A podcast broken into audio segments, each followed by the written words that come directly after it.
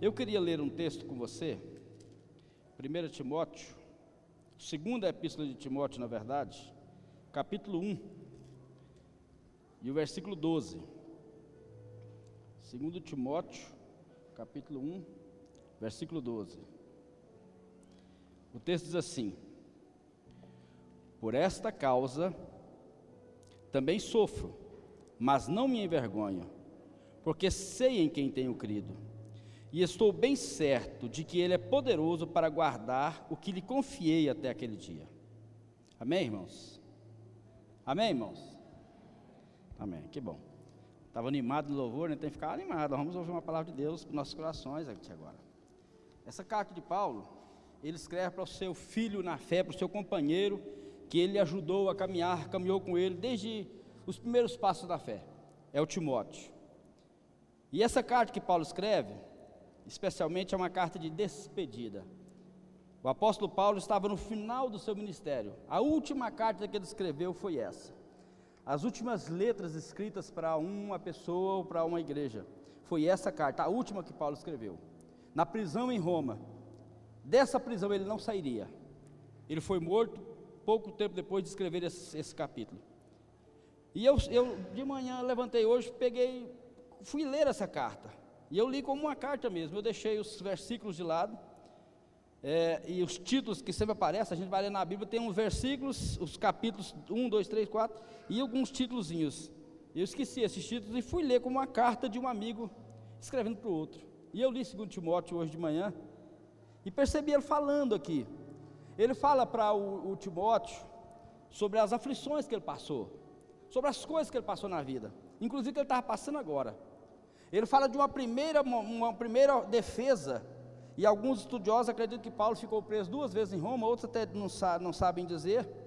Alguns dizem que ele ficou uma vez só, escreveu várias cartas, mas outros dizem que ele ficou preso duas vezes. Mas aqui ele fala: ó, na minha primeira defesa, ninguém apareceu para me defender. Só Deus estava comigo, só Jesus estava comigo. E ele me livrou da boca do leão. Aí ele fala que alguns amigos foram embora, todos o abandonaram, só, só Lucas estava com ele, me parece. E ele diz: Vem, vem, gente, presta, traz os meus livros, traz meus pergaminhos. Eu estou sozinho aqui. Mas ele escreve, e aí o capítulo 1 aqui, verso 12, ele fala: Olha, por essa causa, que é a causa do Evangelho, ele está dizendo: Eu sofro, também sofro, mas não me envergonho. Porque ele vai dizer no decorrer da carta que algumas pessoas se envergonhavam dele, amando o presente século, abandonaram. Ele disse: Mas eu não estou envergonhado, estou sofrendo aqui. Sofri muitas coisas na minha vida, mas eu não me envergonho, porque eu sei em quem eu tenho crido. Eu conheço Deus com o qual eu estou me relacionando. Eu conheci e conheço Jesus, me relaciono com Ele. E essa expressão eu achei marcante nessa carta de Paulo, dizendo: Eu sei em quem eu tenho crido, eu sei em quem eu estou confiando, eu conheço. Eu não estou apenas é, é, é, ouvindo ou servindo um Deus que eu ouvi falar, mas eu estou agora falando de um Deus, me relacionando com Deus que eu conheço quem é Ele. Eu achei essa expressão, e quando eu li ela, eu me lembrei de Davi também. Há uma expressão mais ou menos parecida, porque Davi, no Salmo 34, verso 8, ele faz um convite à nação, aos, a, a, ele escreve um salmo, fazendo um convite para que as pessoas adorassem a Deus. E no 34, verso 8, ele diz: Olha, provem e vejam que o Senhor é bom. Provem e vejam que o Senhor é bom.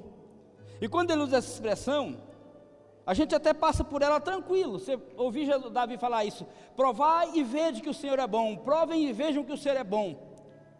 É tranquilo você olhar isso. Mas ele escreveu esse Salmo 34, e aí tem alguma, algumas peculiaridades que parecem muito com o que Paulo aqui. Quando Davi escreve o Salmo 34, ele está diante de uma caverna chamada Caverna de Adulão. O Davi tinha sido ungido rei alguns tempo antes. Ele foi ungido por Deus, rei de Israel. Mas ele voltou a cuidar das ovelhas do seu pai. Ele não se assentou no trono. Depois houve uma batalha e ele foi lá e venceu o gigante Golias. Mas ele voltou para casa do seu pai e não se assentou no trono. Depois disso houve uma batalha contra os filisteus e ele foi com Jonatas, que era filho do rei e venceu os filisteus. Mas aí o trem piorou um pouco, ele não voltou para casa do seu pai. Ele passou a ser perseguido pelo rei que estava lá, perseguido por Saul. Aí quando ele vê a iminência da morte, ou nessa perseguição, Deus coloca o Saul nas mãos dele. Ele tem a oportunidade de matar Saul, mas ele não faz isso. E quando ele vê que está perto da morte, ele vai para um outro um país vizinho chamado Gat. Chega lá, as pessoas começam a dizer: Esse não é o Davi, que venceu grandes batalhas agora, venceu os filisteus esses dias. Esse cara é perigoso. E levam ele para o rei. Só que ele falou: Rapaz, eu vou morrer. E quando ele vai encaminhar o rei, ele começa a fazer de doido, ele começa a babar, a ficar fazendo algumas coisas lá. E a, a, o texto diz que ele escorria saliva pela barba, o livro de 1 Samuel, fazendo-se de doido. E quando o rei, chamado Ax, daquela cidade de Gat, olha para ele e fala assim: Esse cara está doido, esse aqui é um doido, é louco. Não, deixa esse cara embora. E ele vai embora, correndo da sua, pra, da sua terra, sozinho. Ele agora chega numa caverna chamada Caverna de Adulão. Quando ele está lá dentro, sozinho, abandonado pelos seus companheiros, as batalhas que ele venceu para Israel foram como nada. Aí ele escreve o Salmo 34. E eles provem e vejam que o Senhor é bom. Sozinho numa caverna, fugindo para não morrer, ungido por Deus como rei, mas não estava no trono, pelo contrário, fugindo para não ser morto. Ele escreve e diz: Provem e vejam que o Senhor é bom. E é mais ou menos o Paulo aqui, está preso em Roma, já perto da sua morte. Mas ele escreve e diz: Olha, eu estou até sofrendo essas coisas, mas eu não estou envergonhado, eu estou em paz porque eu sei em quem eu tenho crido. Esse, esse, essas, esse paralelo desses dois homens, que mostram algo, uma postura diante das, das circunstâncias da vida, elas revelam uma, uma paz na alma. E as duas, as duas circunstâncias, esses dois homens, revelam paz pelo fato de conhecer quem é Deus, de conhecer de perto Jesus. Fé tem muito mais a ver com conhecimento do que com confiança. A gente não vai confiar em quem não conhece. Mas fé fala de relacionamento, vida cristã fala de relacionamento com Deus. Relacionamentos que nós temos com Deus. E é interessante que essa, essa, o Paulo aqui, por exemplo, ele vai escrevendo do capítulo 4. Olha o que, que diz aqui, só para você ter uma ideia. As últimas palavras de Paulo. Ele diz assim: Eu já estou sendo derramado como uma oferta de bebida. Está próximo o tempo da minha partida. Ele está falando, estou perto de morrer. Eu já sei que daqui eu não vou embora mais. Mas ele está dizendo: combati o bom combate, terminei a carreira e guardei a minha fé. Agora me está reservada a coroa da justiça, que o Senhor, o justo juiz, me dará naquele dia. E não somente a mim, mas também a todos que amam a sua vinda. Essa fala de Paulo, perto de morrer, sozinho em Roma, abandonado, eles todos da Ásia me abandonaram. Ele não expressa amargura nessas palavras, mas ele fala aqui, ele fala cheio de esperança, ele fala cheio de paz. A fala de alguém que está indo embora, a fala de alguém que está morrendo, e ele foi decapitado, cortaram o pescoço de Paulo fora, a cabeça do pescoço, na verdade. Mas ele está cheio de paz. Ele está falando sobre a sua própria morte dentro de uma prisão e dizendo: Eu estou indo embora. E aí ele disse: Olha, mas eu combati um bom combate. O que, que ele está dizendo? Olha, eu fiz tantas coisas e foi tudo bom. Eu dediquei a minha vida em andar com Jesus. E ele disse: Mas foi bom, foi bom o combate que eu combati. A minha vida foi caminhar com Jesus. Isso foi muito bom. Eu terminei agora a minha carreira. E talvez algumas pessoas dão uma vida a troco de uma carreira de sucesso. E se nós olharmos de fora Paulo, a gente vai dizer: que sucesso esse cara teve? Um camarada que começou a carreira dele pobre e terminou pobre. Começou sozinho lá em Damasco, terminou sozinho lá em Roma. Começou só ele, Jesus. Terminou só ele, Jesus, de novo. Levantou muitas igrejas, não foi pastor de nenhuma delas. Estava lá um cara que foi açoitado várias vezes, foi apedrejado uma vez, sofreu um naufrágio uma vez, foi afrontado por várias vezes, muitas vezes passou fome no caminhar, muitas vezes passou por necessidades. Ele disse: Uma vez eu passei muito frio, houve um momento que ele teve que fugir nu, enfrentou a nudez. Ele disse: Passei por tudo isso, mas foi um bom combate. Se eu pudesse voltar lá atrás e escolher outra carreira, eu escolheria caminhar com Jesus. Porque para mim, Timóteo, o mais fascinante projeto de vida é caminhar com Jesus. Ele escreve Filipenses, e a carta de Filipenses também ele está preso em Roma. É um homem preso em Roma, mas a carta aos Filipenses, o título dela é A Epístola da Alegria. Paulo fala sobre, fala sobre ser alegre por várias vezes. E lá em Filipenses ele disse: Olha, eu tenho um sonho, eu tenho um projeto de vida, no capítulo 3. E o projeto de vida de Paulo não é comprar uma mansão na beira da praia, não é comprar uma casa luxuosa, não é comprar um carro de luxo, não é ser seguir uma carreira de sucesso. Ele disse: Eu quero conhecer Jesus. Para mim, eu tenho algo como precioso para a minha vida. Meu projeto de vida é conhecer Jesus. Meu projeto de vida é participar dos sofrimentos dele. Meu projeto de vida é ser participante nos efeitos da sua ressurreição. Paulo fala isso lá em Filipenses. E ele sai da prisão agora no final da sua vida. Ele diz: Olha, eu estou em paz, porque eu conheci Jesus. Eu estou em paz, eu estou indo embora, mas eu combati um bom combate, valeu muito a pena. Se eu pudesse voltar lá atrás, no começo, lá em Damasco de novo, e me encontrasse com Jesus lá e ele dissesse: O que você quer fazer da vida? Eu quero caminhar com o Senhor de novo, porque foi muito bom, valeu a pena combati aquele bom combate, a minha carreira está terminando aqui, mas eu preservei a mesma fé, eu preservei a mesma comunhão, eu preservei a mesma confiança. O melhor projeto de vida que eu poderia ter tido foi caminhar com Jesus. E ele disse: Eu agora estou pronto, desde agora, ao verso 8. Agora me está reservada a coroa da justiça, que o Senhor, justo juiz, me dará naquele dia, e não somente a mim, mas também a todos os que amam a sua vinda. Não é uma promessa exclusiva de Paulo. Conhecer a Deus é o mais fascinante projeto de vida. A gente não entende e passa a vida cheio de tantos projetos. A gente passa a vida cheio de sonhos. Todo mundo está dando a vida a troco de alguma coisa, de um esporte, de uma carreira de um casamento, de um relacionamento, de uma luta por uma carreira de sucesso, de um, um, alguma coisa. As pessoas estão dando a vida a troco de alguma coisa. E, de repente, no final da vida, tem pessoas que chegam lá na frente e podem se arrepender. Como diz o pastor Edgene, tem gente que coloca a escada numa, numa parede muito alta. E depois que ele sobe no último degrau, ele olha do outro lado e percebe que subiu na escada errada, mas já está lá em cima. Tem gente que caminha uma vida inteira com uma vida fora do propósito de Deus. E ele imagina que todo o sucesso que ele alcançou na sua caminhada, dele descobre lá no final que não valeu a pena. E quantas pessoas se arrependem?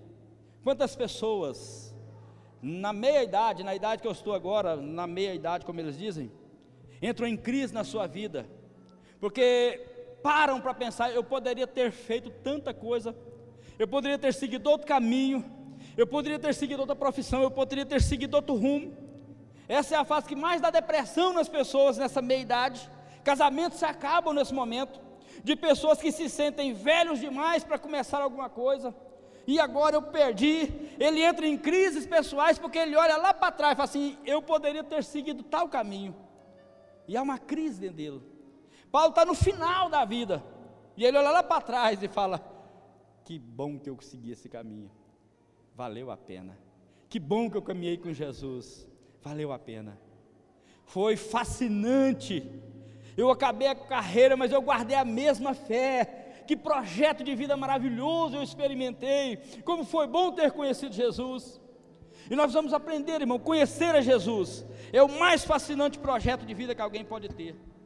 Primeiro, porque conhecer a Jesus nos ajuda, porque nos transforma. Primeira coisa, conhecer a Jesus nos dá uma compreensão correta de nós mesmos.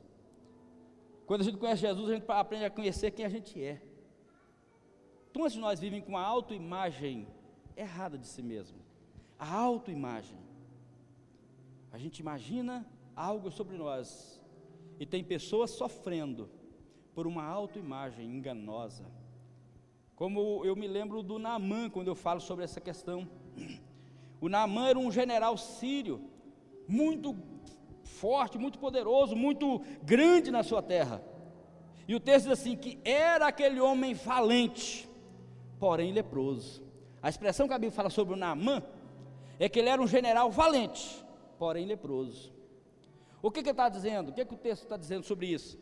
Ele era um homem que usava uma farda imponente, com divisas imponentes, mas que quando ele chegava lá na casa dele, quando ele tirava aquela farda, as pessoas todas olhavam para o Naamã e viam ele um general valente. Mas o Naamã, quando ele olhava no espelho, quem que ele enxergava? Quando ele tirava a sua farda, quando ele ia para o banheiro tomar um banho, ele olhava lá no banheiro do espelho, ele não enxergava o general, ele enxergava um leproso. E aquilo angustiava o Naamã. Porque ele tinha, a, a, imagem que ele tinha de si não era que as pessoas tinham dele.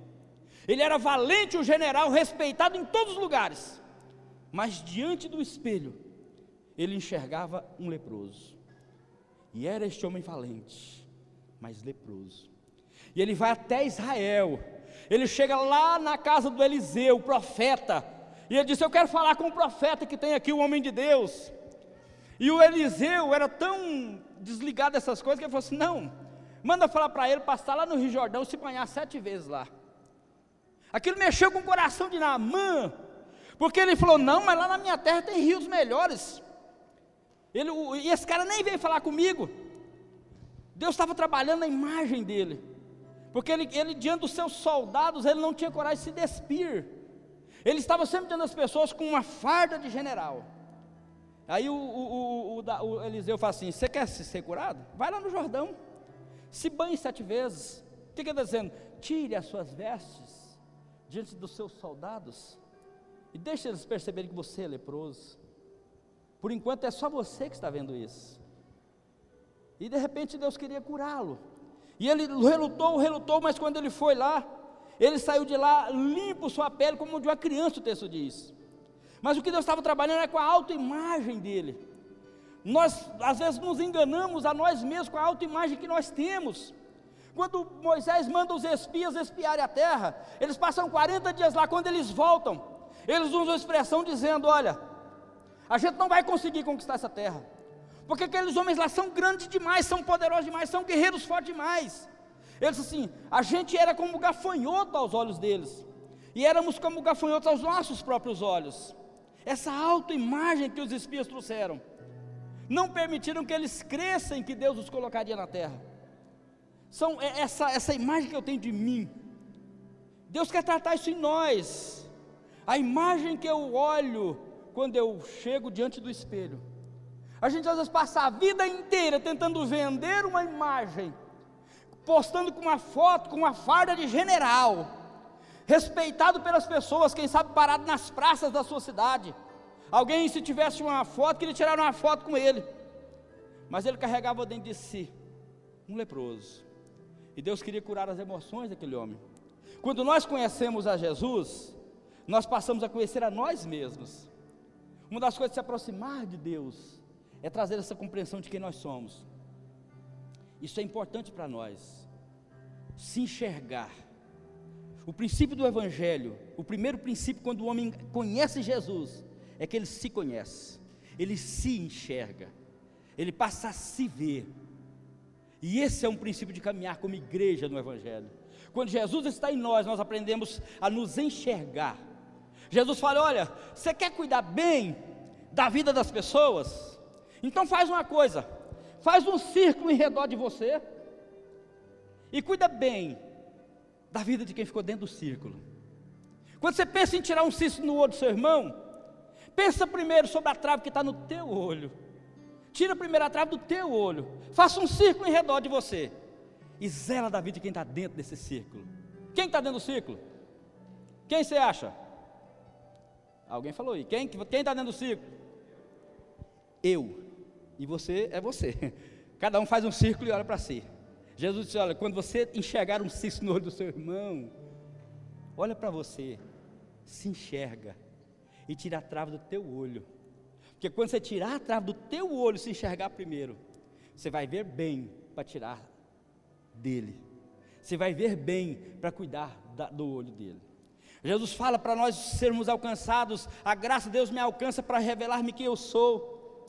Eu digo muito aqui algo que, que, que eu acho interessante, aqueles homens que trouxeram uma mulher pega em adultério e jogaram ela diante de Jesus, ela cai ali, e aqueles homens cheios de pedra nas mãos para matar aquela mulher, cheios de ira, de justiça própria, e uma mulher pega em adultério, está no meio de uma roda de homens com pedras nas mãos, ele diz: a lei manda matar essa mulher. O que, que o senhor diz? Vai, então cumpre a lei. Quem não tem nenhum pecado, atira a primeira pedra. E aí é interessante que a graça de Deus faz com alguém. Aquelas palavras de Jesus não libertaram aquela mulher, libertaram aqueles homens com pedras nas mãos. As palavras de Jesus chegaram lá no coração deles, ao enxergarem a si mesmos ali, com pedras nas mãos para tirar. Eles foram alcançados por algo, foram alcançados pela graça, eles começaram a se enxergar. E a primeira coisa que eles fizeram foi jogar as pedras no chão. Eles já não podiam mais jogar pedras. Eles agora não tinham condições de apontar o dedo, porque eles começaram a se enxergar. Quando o Evangelho começa a fazer efeito, quando Jesus, nós passamos a conhecer Jesus, a gente passa a se enxergar, a compreender quem somos nós. E a primeira coisa que a gente faz é jogar as pedras no chão. A primeira coisa que a gente faz é deixar de apontar os dedos. A primeira coisa que a gente faz é tirar a trave do nosso olho primeiro. Não quer dizer que você não vai tirar o cisto do irmão. Ele disse: olha, tira primeiro a trave do teu olho. E aí então você vai enxergar bem para ajudar seu irmão a tirar o cisto do olho dele. Hoje está dizendo: quando o Evangelho atua em mim, ele me transforma, ele me mostra quem eu sou. E é o que Paulo está dizendo, e ele vai dizer lá em, lá em Filipenses: ele diz isso: olha, antes irmãos, eu era, como o representante da lei, irrepreensível, cheio de orgulho, era um homem que a lei que eu defendia, para mim era tudo, eu me achava o cara mais importante, mas quando eu conheci Cristo, essas coisas todas se tornaram como esterco para mim, não valiam mais nada. Eu, quando eu me conheci diante de Jesus, quando eu vi quem era eu, quando eu me enxerguei, essas coisas pelas quais eu corria atrás, aqueles títulos tão maravilhosos que eu queria, perderam totalmente o sentido. Eu queria ser tão grande e importante, eu queria ser imponente no meio das pessoas, eu queria ser membro do sinédrio. Mas o dia que eu conheci Jesus, eu descobri quem era eu. Eu joguei tudo isso fora. É por isso que Paulo disse: Olha, eu passei pela vida. Ele nunca parou em uma igreja para ser pastor de uma igreja. O, o propósito dele era anunciar o Evangelho, salvar mais um. Ele diz em outra carta, dizendo: Olha, fiz tudo para com todos, para por todos os meios salvar mais um. O desejo de Paulo era que as pessoas conhecessem o Jesus que ele passou a conhecer e entendesse o verdadeiro sentido da vida como ele entendeu. E Paulo está agora morrendo sozinho e está dizendo: valeu a pena, que maravilha, que projeto de vida fascinante eu escolhi caminhar com Jesus. Mas ele estava sozinho, irmãos. Ele não era pastor de uma igreja, não era, ele era um apóstolo conhecido, mas ele estava sozinho ali. Ele não tinha nada de importante. Ele só pede para trazer os seus livros, a sua capa, porque estava frio em Roma e porque ele queria ler um pouco até chegar o dia de morrer. Vem ficar comigo que eu quero te ver, vem, me, vem aqui me visitar. Traga os meus livros, traga a minha capa. Eu preciso te ver. Eu quero ler os meus livros, eu quero aguardar o dia da minha partida, porque eu combati um bom combate. Que maravilha isso. Uma outra coisa, quando a gente conhece Jesus, quando a gente começa a caminhar pela fé conhecendo Jesus, o Evangelho, a ação de Deus em nós, muda as nossas prioridades e valores, muda aqui dentro, porque Ele muda a nossa natureza. É tão abrangente a ação de Jesus na vida de um homem, que o texto, da, o texto sagrado diz que é uma nova criatura, aquele que está em Cristo, uma nova criatura é. As coisas velhas se passaram, tudo se fez novo. Então ele está dizendo, há uma nova natureza, não é uma, uma, uma nova compreensão, não é uma nova religião, não é um novo grupo, é uma nova natureza implantada naquele que conhece Jesus. Só que conhecer Jesus, meus irmãos, não é como experimentar, como Davi, como Davi diz, experimentem e provem e vejam que o Senhor é bom. A gente experimenta as realidades ao nosso redor pelos nossos sentidos. Você experimenta o frio ou o calor pelo seu tato. Você experimenta o cheiro de um perfume pelo seu olfato. Você experimenta olhar e ver a natureza, ver alguma coisa linda pelo seu, pela sua visão. Você experimenta o sabor daquela comida que você mais gosta pelo seu olfato, pelo seu paladar. Você experimenta os sentidos, a gente se apropria das coisas ao nosso redor. A gente experimenta e a gente sabe o que é bom. Não é assim? Quando você experimenta uma comida, para falar, nossa, essa comida é boa, ou não é. Nossa, o frio está tão bom, que um friozinho bom, que tempinho bom, não é? Ou que calorzinho bom, quem gosta do calor. Ou você ouve uma música, que música boa. Você sente um perfume, que perfume bom. As sensações nos fazem apropriar de experiências com as coisas que nos cercam. Experimentar Deus não é assim. Experimentar Deus não é essa apropriação de como eu, como eu sinto algo e já eu quero. E nem é como um remédio, por exemplo. A gente, quando se apropria, você experimenta um remédio, você já preocupa logo com a funcionalidade. Não é? Você toma um remédio para, por exemplo, vamos supor, você toma um remédio para uma dor que você tem. Tem dois anos que você está tomando remédio, você não, não sarou, está sentindo a mesma dor. O que, que você fala? Esse remédio não presta. Não é assim? Que remédio é esse que eu tomo dois anos e estou sentindo a mesma coisa? Tem dois anos que eu tomo esse remédio para uma dor que eu tenho no braço e eu sinto a mesma dor até hoje. Esse remédio não presta. Eu, eu quero ver resultados. Quando a gente conhece Deus, é um processo, experimentar Deus é um processo para uma vida inteira. Às vezes, nas circunstâncias, nós somos tentados a achar que Deus já não está conosco. O Paulo, por exemplo, ele fala: Olha, eu passei por naufrágio, eu passei por tantas coisas, mas eu conheço Deus. Eu estou passando por tantas coisas na vida, mas Deus é bom. O Davi estava fugindo, lá numa caverna sozinho, ele disse: Olha, experimentem, gente, o tanto que Deus é bom. Se nós perguntássemos para o José, preso num calabouço lá no Egito, e aí, José, por que, que você continua com esse Deus que você serve? Porque Deus é bom. Se perguntássemos para o Moisés caminhando com um povo rebelde no deserto 40 anos, por que, você continua caminhando? Já tem 40 anos. Porque eu conheci Deus lá no monte, e Ele fala comigo, e eu sei que Ele é bom. Se perguntasse para o Abraão caminhando no deserto, Abraão, você saiu da sua terra, da sua parentela, você tinha tudo lá. Já tem 25 anos que você caminha no deserto.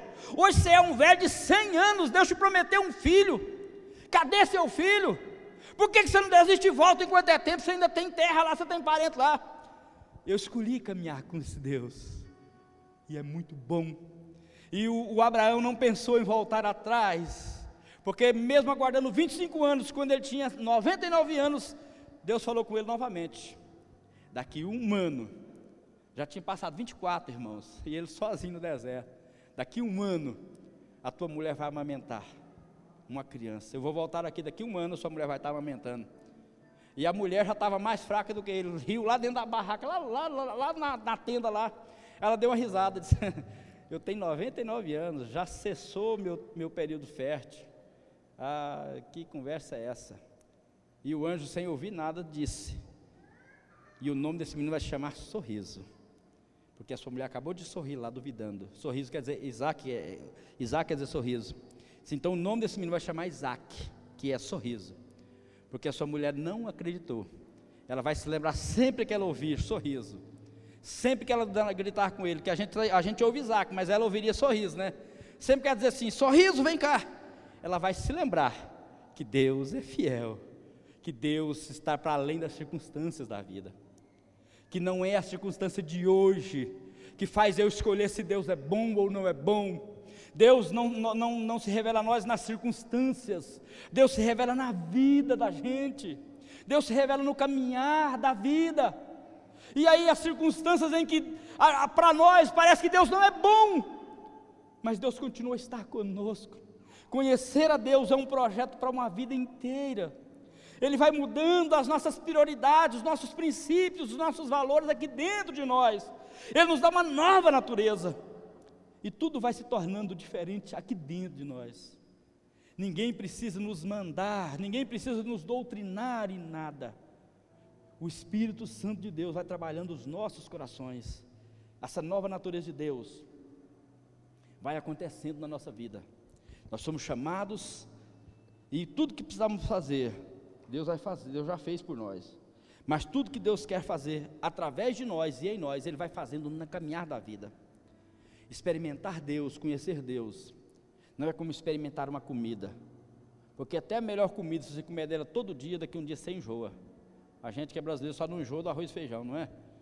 Mas até da, outra, da, da carne. Eu, por exemplo, eu já enjoo se eu comer a qualquer comida.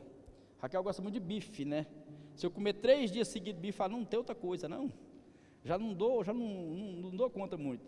Aí a fazer, a Gabi gosta muito de estrogonofe, né? E ela gosta, ela faz estrogonofe delicioso. Mas se eu comer, e como ela faz muito, quando ela faz estrogonofe lá em casa, para ela é um prato especial. Fala, ai meu Deus, não tem outra coisa. E a gente vai enjoando. É gostosa a comida, mas a gente enjoa. Experimentar Deus não é como experimentar algo para nos satisfazer apenas.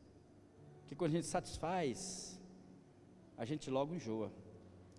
É, há, uma, há, há palavras no grego para amor. E há, pelo menos quatro palavras né, que, que falam sobre amor. Mas é interessante que é, a palavra no grego, por exemplo, stronge, que é amar de gostar de algo, como gostar de uma comida, gostar. Ela fala de algo que eu desejo para mim. Eros é uma palavra por amor, que também fala de desejo. É um homem ou uma mulher que olha para alguém e deseja aquela pessoa, se apaixona. E eu quero para mim. Mas só que desejo não é a expressão melhor de amor. Porque tudo que eu desejo, quando eu tenho, eu já não desejo mais. O desejo só acontece enquanto eu não tenho, aí, não é? Eu desejo uma guitarra, um, violão desse aqui. E como eu luto para comprar o violão, mas depois que eu comprei, não existe mais desejo. Eu posso até ficar com ele satisfeito, mas se eu não amá-lo, eu logo me descreço dele. Jesus não é esse, esse essa, essa objeto de desejo. A gente não se apropria de Jesus como algo que eu obtenho para mim também. Porque tudo que você deseja, depois que você tem, você já não deseja mais. Casamento, por exemplo, não se sustenta por desejo. As pessoas se aproximam por desejo. Olha para aquela mulher que linda, olha para aquele homem que lindo. Eu desejo tanto ele para mim. Mas depois de algum tempo de casamento, se não houver amor, o desejo por si só não se sustenta em nenhum relacionamento. E Jesus não deve ser também um objeto de desejo para nós, mas ele nos ele se revela a nós, para que a gente seja companheiros de vida, caminhando junto, para que a gente possa também aprender, assim como Paulo, assim como Davi, assim como o Moisés, assim como Abraão, assim como José, e esses heróis da fé. Assim como Daniel, que estava numa cova cheia de leões, ou Sadraque, Mesaque e Abednego, que foram jogados numa fornalha cheia de fogo. Que as circunstâncias jamais nos impeçam de experimentar a graça e o amor de Deus sobre nós. Que a gente possa experimentar Deus e ter uma comunhão com Deus, a ponto de falar como Paulo. Passei a minha vida inteira correndo atrás de cuidar do Evangelho tem igreja espalhada nessa, nesse, nessa Ásia Menor, em Israel e na Palestina e em, em todo lugar desse Oriente Médio. Mas eu estou sozinho aqui. Eu tenho tantos pastores que eu ajudei a fundar, tantas igrejas que existem, tantas cidades cheias de gente, de igrejas, de pastores, de evangelho sendo pregado. E eu estou morrendo sozinho aqui nessa cidade de Roma, nessa cela aqui. Mas como valeu a pena? Que maravilha que eu escolhi esse caminho. Que maravilha ter escolhido caminhar com Jesus. Espero que você entenda o que Deus falou no meu coração. E eu compartilho com você. Porque se Deus não falou nada com ninguém aqui, Deus falou comigo. Eu levantei hoje de manhã, quando eu li essa carta de 2 Timóteo. Eu vim aqui sete horas da manhã para a moça abrir aqui, para a moça fazer a limpeza do prédio. Voltei para casa, abri minha Bíblia e fui ler. E Deus ministrou ao meu coração sobre esse projeto de vida, esse fascinante projeto de vida. E eu falei com Deus, com Deus hoje, Senhor, não deixa eu colocar minha, minha escada na parede errada, não. Não deixa eu descobrir quando eu estiver lá no alto da escada, que eu olhar do outro lado e falar, poxa, não era aqui que eu queria chegar. Me ajuda a colocar minha escada no Senhor Jesus, para caminhar cada degrau e quando chegar no final, eu poder falar igual Paulo disse: Eu combati um combate que foi muito bom, minha carreira findou, não tem mais nada para fazer, estou indo embora, mas a minha fé é a mesma, a minha comunhão com Ele é a mesma, a minha alegria de ter feito isso é a mesma. Que nós possamos, irmãos, experimentar o que é viver com Jesus. E chegarmos lá no final da nossa vida, não formos pegos por nenhum arrependimento, mas a gente entender que valeu a pena, porque nós somos chamados com propósito. Pastor Rick Warren diz que a coisa melhor que tem é quando alguma coisa cumpre o seu propósito, né? É igual você pegar, a, coisa triste é quando você põe algo para fazer outra coisa, né? Igual você pega uma madeira, coloca um pregão ali, pega esse microfone e vai bater lá. Pode até bater, pode até ser que, que, que você bate um prego naquela madeira ali. Mas esse microfone já não presta mais. Porque ele não foi, não serviu para isso. Você está colocando algo fora do propósito. E tem muita gente que ainda não conheceu Jesus, que está vivendo outra coisa. Mas eu queria orar com você. Eu queria convidar você a ficar de pé agora. Orar com você agora. Logo após nós vamos participar do momento de ceia. Mas eu quero orar por você, para que você possa experimentar Deus, provar e ver que o Senhor é bom, mesmo que a circunstância que está passando agora te faça chorar, mesmo que esse momento atual agora te faça é, é, sentir-se sozinho no deserto, mesmo que você, vivendo as circunstâncias atuais, você esteja rasgado por dentro, que você possa, assim como Paulo diz assim, experimente Deus, porque Ele é bom. Eu não sei como é que está o seu coração, mas eu sei que o Senhor quer se revelar a você, mudar as suas prioridades e princípios, e te dar o mais fascinante projeto de vida, que é caminhar com Ele. Experimentar Deus na sua vida, experimentar Deus nos seus relacionamentos, experimentar Deus no seu coração, não como um remédio que vai curar tudo, não como uma comida que vai satisfazer você. Às vezes você vai encontrar-se com Deus e sair até com fome. A gente às vezes fala sobre o culto, né? Ah, o culto hoje foi muito bom. Alguém diz assim: ah, não, o culto hoje não foi bom. Eu sempre digo que culto, quem determina se ele é bom ou não, sou eu. Porque o culto é eu que ofereço, não é? Sou eu que estou aqui oferecendo um culto. A gente não veio participar de um espetáculo, isso aqui não é um teatro. Em que você entra aqui para ver se a música é boa para te animar, se a mensagem é boa para te animar, se o clima é bom para te animar. Você entrou aqui para que do seu coração oferecesse algo a Deus. E se você vem, se a cada dia você se oferece a Deus, o culto da sua vida é maravilhoso. E nós convidamos, eu quero convidar você, nós convidamos você a juntos caminharmos com Jesus, a juntos caminharmos com Ele, a conhecer Deus, a conhecer é, e se apropriar de uma amizade, de um relacionamento com Jesus, para que a sua vida realmente faça sentido para que as, os princípios que você faz, para que as coisas que você faz tenham para você um valor eterno. Porque tudo que você faz cumprindo o propósito de Deus para você, tem peso e valor eterno. Eu queria orar com você agora. Senhor Deus, obrigado por sua graça e misericórdia sobre os nossos corações. Derrama o teu amor e o teu cuidado sobre nós cada dia. Desperta nossas almas para te conhecer de perto, para conhecer num relacionamento íntimo e pessoal. Muito mais do que ouvir falar sobre o Senhor muito mais do que experiências religiosas, que nós possamos te conhecer de perto, assim como o Jó, que disse: Olha, antigamente eu te conheci de ouvir falar, mas hoje os meus olhos te veem. Que cada um de nós aqui possamos num caminhar da vida e te conhecendo mais e mais cada dia, até o ponto de, assim como Moisés, podemos falar face a face com o Senhor. Nos leva, Deus, para um relacionamento de intimidade nos leva, Senhor, a entrar contigo no quarto secreto da oração todo dia. E que o Senhor se revele em cada coração, em cada vida aqui presente. Nós pedimos no nome de Jesus. Amém.